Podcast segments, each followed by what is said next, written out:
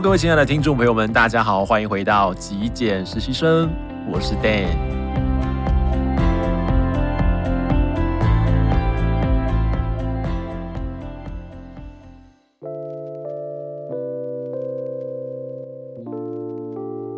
在这期节目的一开始呢，我来跟各位分享一则来自 Apple Podcast 的网友留言，网友是刘安琪，那他说，我是一个有恋物癖的人。那书桌跟房间呢，摆满了很多有回忆，但是现在用不到的东西。我觉得这句话应该是蛮多人都 都有的状况哦，因为毕竟呃，大家在还没开始断舍离的时候，其实最割舍不掉的就是跟回忆有关的物品，对吧？哦，那他说有跟朋友请教过了如何整理房间，但是效果不彰。哦，有天突然呢就想到说，在网络上搜寻“断舍离”三个字，他说就跑出了我的 Podcast。嗯，我记得如果我搜寻“断舍离”，一开始可能会跑出山下英子的书，呃，但是现在如果你在 Google 上面如果搜寻“断舍离”，诶，或许有可能会出现了我的呃这个节目哦，还蛮开心的。好，那他说他听了两集之后呢，就开始有动力哦，整理书桌了。现在的办公呢也非常的舒服，然后房间也用了相啊、相同的概念呢在整理中。然后谢谢 Dan。带给我的观念哦，非常感谢。我真的觉得做节目就是，如果说能够把一些我自己的想法传递给大家，然后大家也开始去呃实践的话，然后慢慢的去改变，然后影响自己的生活，甚至有可能是你也慢慢的透过这样子的一种生活方式，然后感染了其他人。我觉得这种循环是一个。蛮美好的事情，OK。那如果说有其他的朋友也喜欢断舍离或想要开始接触断舍离，也欢迎大家可以分享我的节目，让更多人可以接触到这样子的一个内容。好，那我今天要跟各位聊什么呢？今天想要跟各位聊的啊，其实在呃，如果你有长期或是一直 follow 我的节目的话，在我第二集 EP 二的时候，那一集叫做断舍离的起手式哦，就是告诉你说什么东西呃该丢不该丢，就是判断的一个方法。那那个时候我讲到了一个蛮重要的概念，就是时间轴还有关系轴的概念。那我今天想要在这两点上面再做延伸，跟大家分享一下，如果有个东西你要判别它到底该割舍或不该割舍的话，我们可以用什么样子的方法来帮助我们来做判断？OK，在之前我们聊到断舍离啊，我们说到了时间轴。关系轴的概念，那稍稍的复习一下好了。时间轴其实就是我们跟一个物品哦，在某一个特定的时间内，我们使用它的这个呃可能性，或者是你说频率好了。那通常这个时间呢，你不会定义太久。举例来说，如果你定五年以上，可能就 maybe 太久了，就不需要断舍离，没办法断舍离了。那通常我个人是会定义在一年左右，也就是说，在一年内你会不会用到这个东西呢？那如果你没有用到它的话，是不是这个东西可能就就比较没有呃保留在你身边、储存在你空间中的一个必要性？这是第一个时间轴会定义在现在啊。那这个现在当然不是说每分每秒这个当下，大概是一年左右。那另外一块讲到关系轴的话，就是自己，呃，我们用自己的角度，用呃定义的那个中心呢，是放在自己身上，而不是把它放在物品身上。有的时候你觉得丢掉这个东西很可惜，那这个就比较像是以物品为导向，以物品为中心的一种思考方式。那另外一种方式想法就是说，那这个物品适不适合我？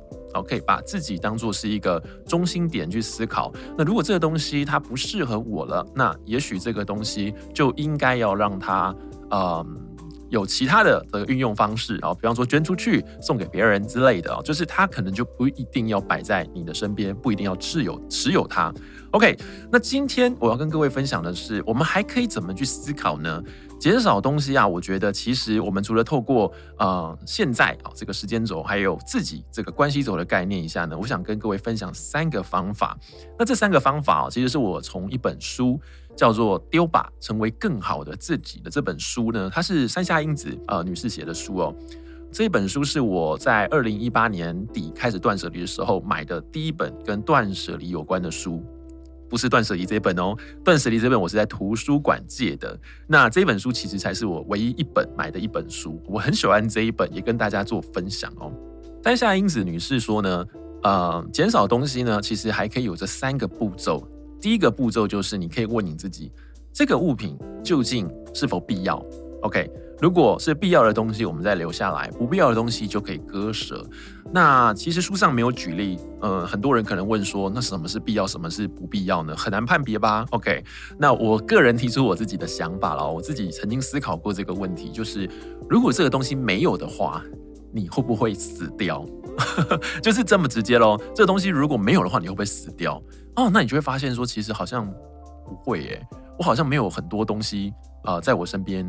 我的生活好像不会造成太多的困扰，太多的问题，对不对？那当然，这个很极端了，这个判断值实在是太太极端了。哦比方说，你你没有一件衣服，会不会死掉？不会。你没有那双鞋子，会不会死掉？好像也不会。那我个人的话呢，嗯，举一个例子来说，什么是必要的？就是如果你没有水啊，没有食物，好像就会。死掉，对不对？你就没办法生活。OK 啦，那我们就由此再往下延伸。你需要喝水，你需要吃食物，那或许我们就需要器皿。所以这个时候，你的水壶哦，烧开水的水壶、热水壶等等的，或者是说你的锅碗瓢盆这些东西，就变成是哦必要的东西。OK，所以跟着你自己的生存需求，跟着你自己的一种。呃，生理基本的一个需求，你要活下去的这些东西呢，周边的东西或许它就是一种必要品，就是一种必需品，OK 吗？那第二点是什么呢？山下英子说，第二点就是这个物品究竟适不适合？第一个是必不必要，第二个是适不适合。那什么是适合，什么是不适合？其实我个人觉得，每一个人在不同的阶段哦，他的价值观可能会不一样。所以它是一个变动式的。我之前跟大家分享过，我以前是街舞老师，跳街舞的。那我那个时候我印象很深刻啦。呃，一开始其实不太会打扮自己，所以穿的就是一般人去跳舞。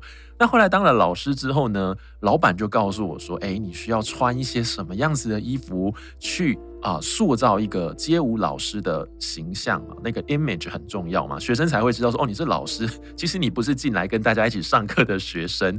OK OK，我我。Get 到这个概念了，所以当时买了很多呃比较像是 hip hop 的，比较街头的那种衣服，那也有很多的帽子或者是一些配件这样子，东西可能会比较 colorful 一点点，或者是比较宽、比较松的衣服。但是呢，现在。啊，我我已经不教街舞了。但就算对我现在来说呢，要动一动哦，比方说偶尔去公园嘛，去那种呃比较宽广的地方跳跳舞，或在房间跳跳舞，我可能就穿运动裤就好了。我不需要穿到这么的像是要去教课、去比赛的那种很嘻哈的样子的哦，一种形象的衣服。所以那些东西对我现在来说不太合适了，不适合了，我就将它断舍离掉了。OK，那第三个的判断方法是什么呢？第三个是。这样物品能不能够带给我快乐的感觉？这个东西其实，在另外一本书叫做《怦然心动人生整理魔法》哦，它作者是近藤麻里惠哦，非常非常有名。那他说过，其实筛选物品的过程呢，就是看这个物品能不能够带给你一种怦然心动的感觉哦，又很抽象，对不对？OK，很简单，我跟各位说，你感觉不到非常快乐没关系，但是那个东西会不会让你感觉到痛苦？你可以用这个方法去。检视它。举个例子，很多人都有交往过的经验。那如果分开的话啊，那你的男朋友、你的女朋友留在你身上的东西，比方说送过的生日礼物啦，一起出去旅游买过的纪念品啦，甚至是照片这些东西，你要不要留下来呢？你可以去感觉一下这些东西。如果你是呃看起来会很痛苦的，可能还有那种呃怨恨在的哦，每天看到这些东西会让你整个人能量被消耗的，那或许你可能就可以考虑一下，可以把它烧掉了。但是如果说呢，这些东西对你来说其实还好诶，因为你们可能分的呃蛮健康的，你们分开的时候大家是很和平分手的，现在可能还有联络，像朋友一样。那或许这些东西对你来说就蛮值得留下来，当做是一种记忆，就不一定需要把它丢掉了。所以这一块或许你可以用这种反的方式去思考，如果这个东西带给你快乐，那你可以留。但是有的时候我们感觉不到那么明确嘛，那你就想，OK，什么东西会带给我不舒服的感觉？那那些东西或许就应该要丢掉了，不然它就会拖垮你哦，变成是一种累赘。所以山下英子说啊，他说其实实践这三个要务，不是要你从这三个要务中，呃，全部都一定要满足。OK，你只要满足其中一样。或者是说，你依着刚刚的顺序哦，你先开始慢慢的去感受这个东西对于现在的自己有没有用哦，是不是必要的？那接着呢，我们再去看这个东西到底，诶，有没有适合现在的自己哦？因为要记得哦，是现在的自己，不是过去的你，是现在的你。OK，最后我们再想想看，这个东西，诶，会不会让你感觉到不舒服哦？不喜欢，没有没有那种怦然心动的感觉。